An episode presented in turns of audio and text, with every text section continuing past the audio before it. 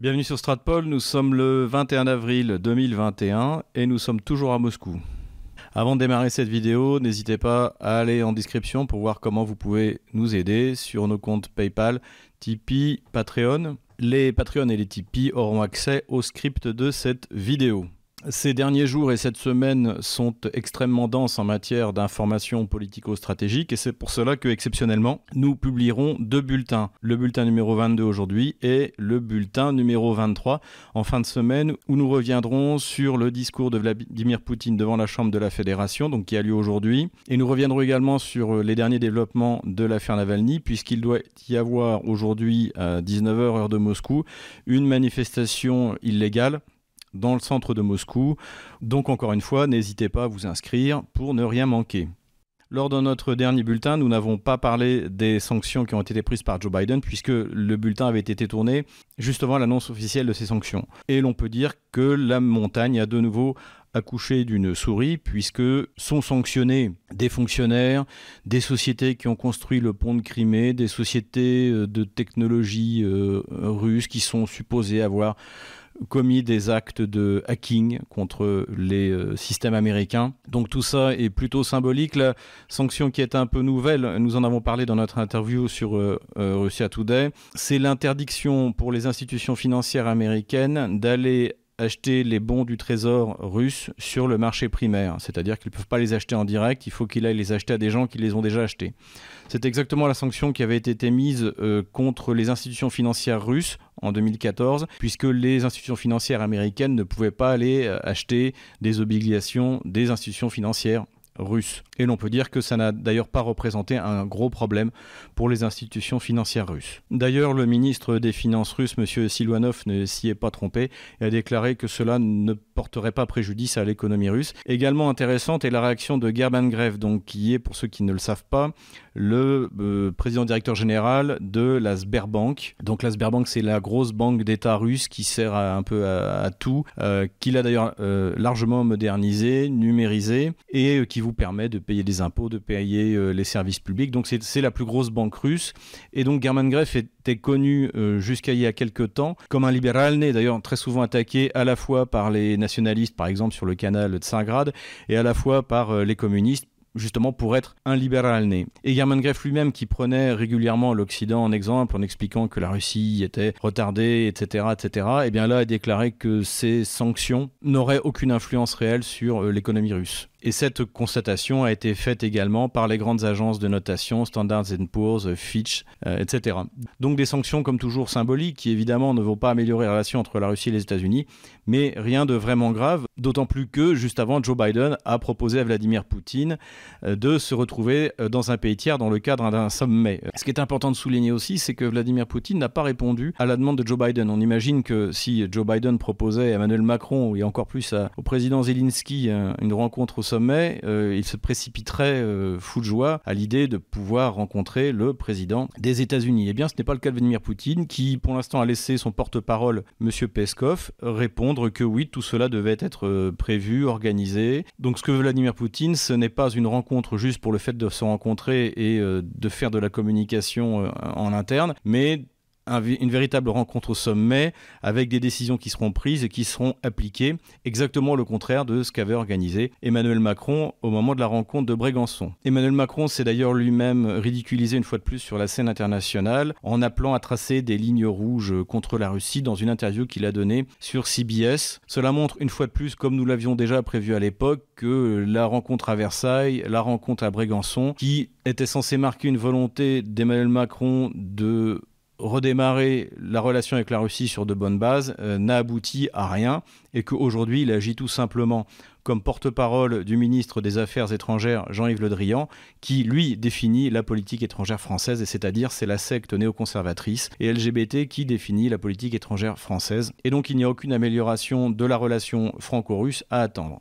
Emmanuel Macron a par ailleurs rencontré le président Zelensky qui s'est déplacé à Paris et Angela Merkel a rejoint par euh, vidéoconférence cette même rencontre. On ne sait pas trop ce qui s'est dit en dehors des déclarations euh, formelles. Ce qui est évident, c'est que Zelensky n'a pas obtenu ce qu'il voulait, c'est-à-dire la sortie des accords de Minsk, puisque même si les intervenants de cette réunion ont souhaité qu'il y ait des discussions format Normandie, eh les accords de Minsk sont toujours considérés comme le passage obligatoire pour Kiev pour sortir de la guerre civile ukrainienne. Le ministre des Affaires étrangères de l'Union européenne, M. Borrell, a d'ailleurs déclaré qu'il n'aurait pas de sanctions supplémentaires contre la Russie.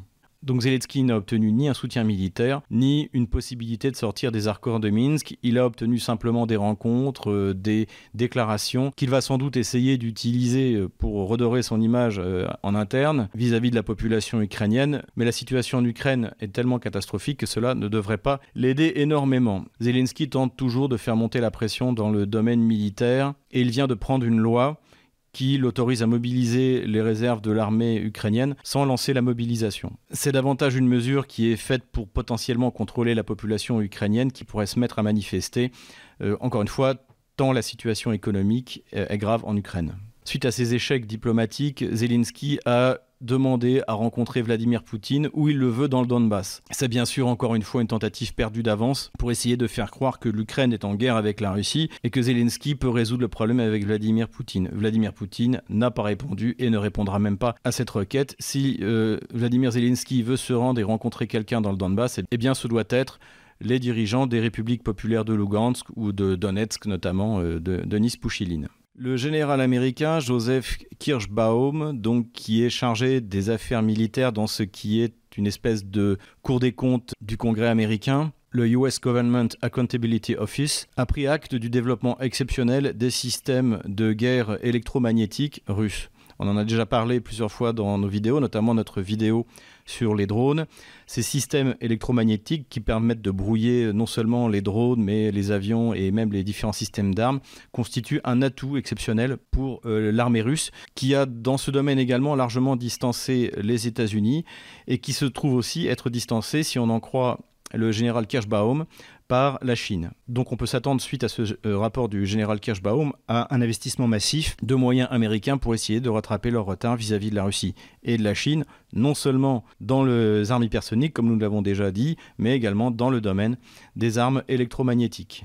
L'étude de faisabilité du gazoduc Force de Sibérie 2 a été validée. On se souvient en effet que en décembre 2019, la Chine et la Russie ont inauguré en grande pompe l'achèvement de Force de Sibérie. Le projet Force de Sibérie avait été signé par les Chinois et les Russes en 2015. Depuis sa mise en service, donc en 2019, il est question de lancer un Force de Sibérie 2 qui apportera du gaz russe dans la région chinoise du Xinjiang, justement dans la région euh, ouïghour, et qui, contrairement au gazoduc Force de Sibérie 1, ira chercher le gaz dans des réserves qui peuvent à la fois être utilisées pour livrer les pays d'Europe occidentale, mais aussi donc désormais qui pourront être utilisées pour livrer la Chine. Ce projet permettra donc à Gazprom et à la Russie de diversifier encore plus sa clientèle en exportant davantage vers l'Asie. Notre dernier sujet concerne la Tchéquie qui vient d'expulser 18 diplomates russes et bien sûr la Russie a répondu en expulsant à son tour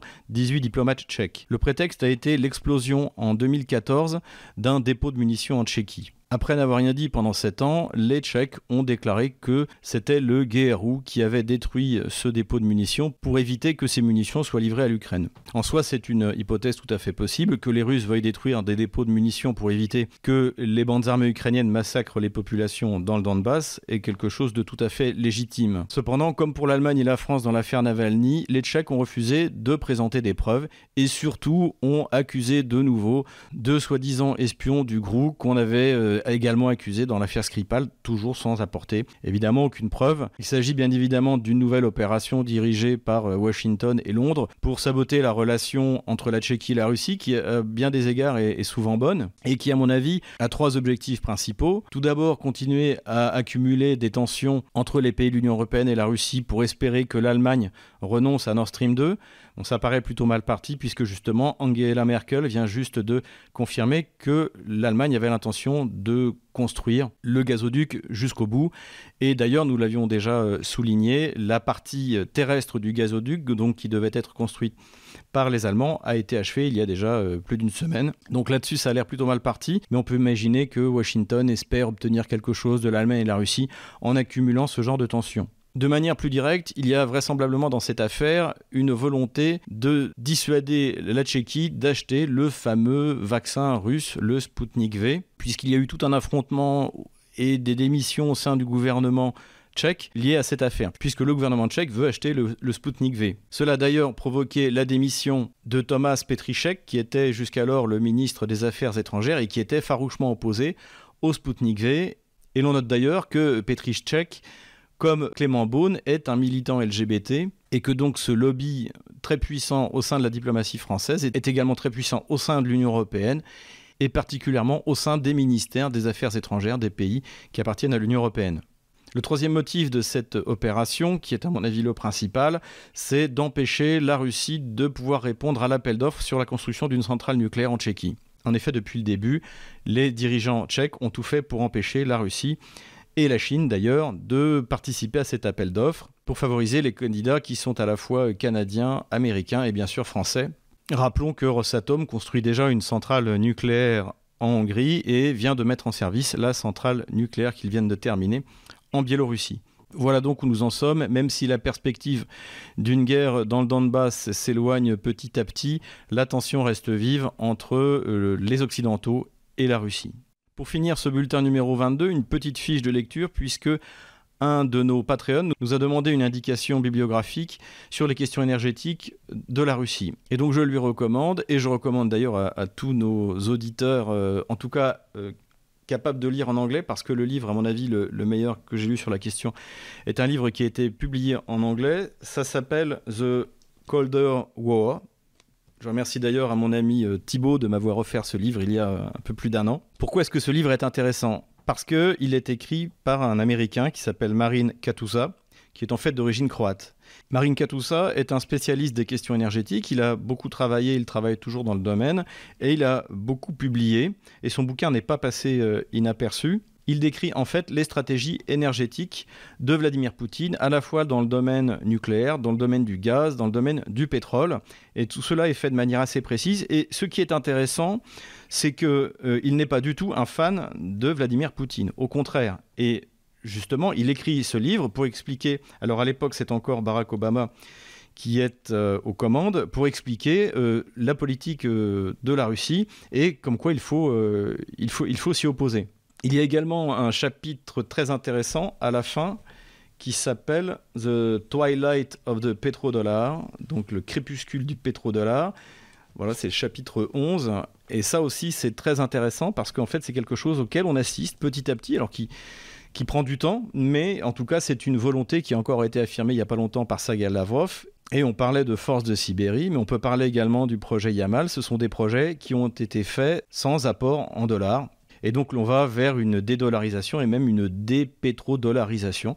Donc ce, livre est, vraiment intéressant. Alors il est en anglais, j'ai regardé, il n'a pas été publié euh, en français. Et encore une fois, l'auteur est loin d'être un fan de Vladimir Poutine, mais cela dit, il comprend euh, Vladimir Poutine et notamment il explique que l'approche euh, moralisatrice de Vladimir Poutine, qui dit qu'en fait Vladimir Poutine, ce qu'il veut, c'est s'enrichir pour pouvoir à 74 ans finir sur un yacht en mer Noire avec des filles de, petites vertus.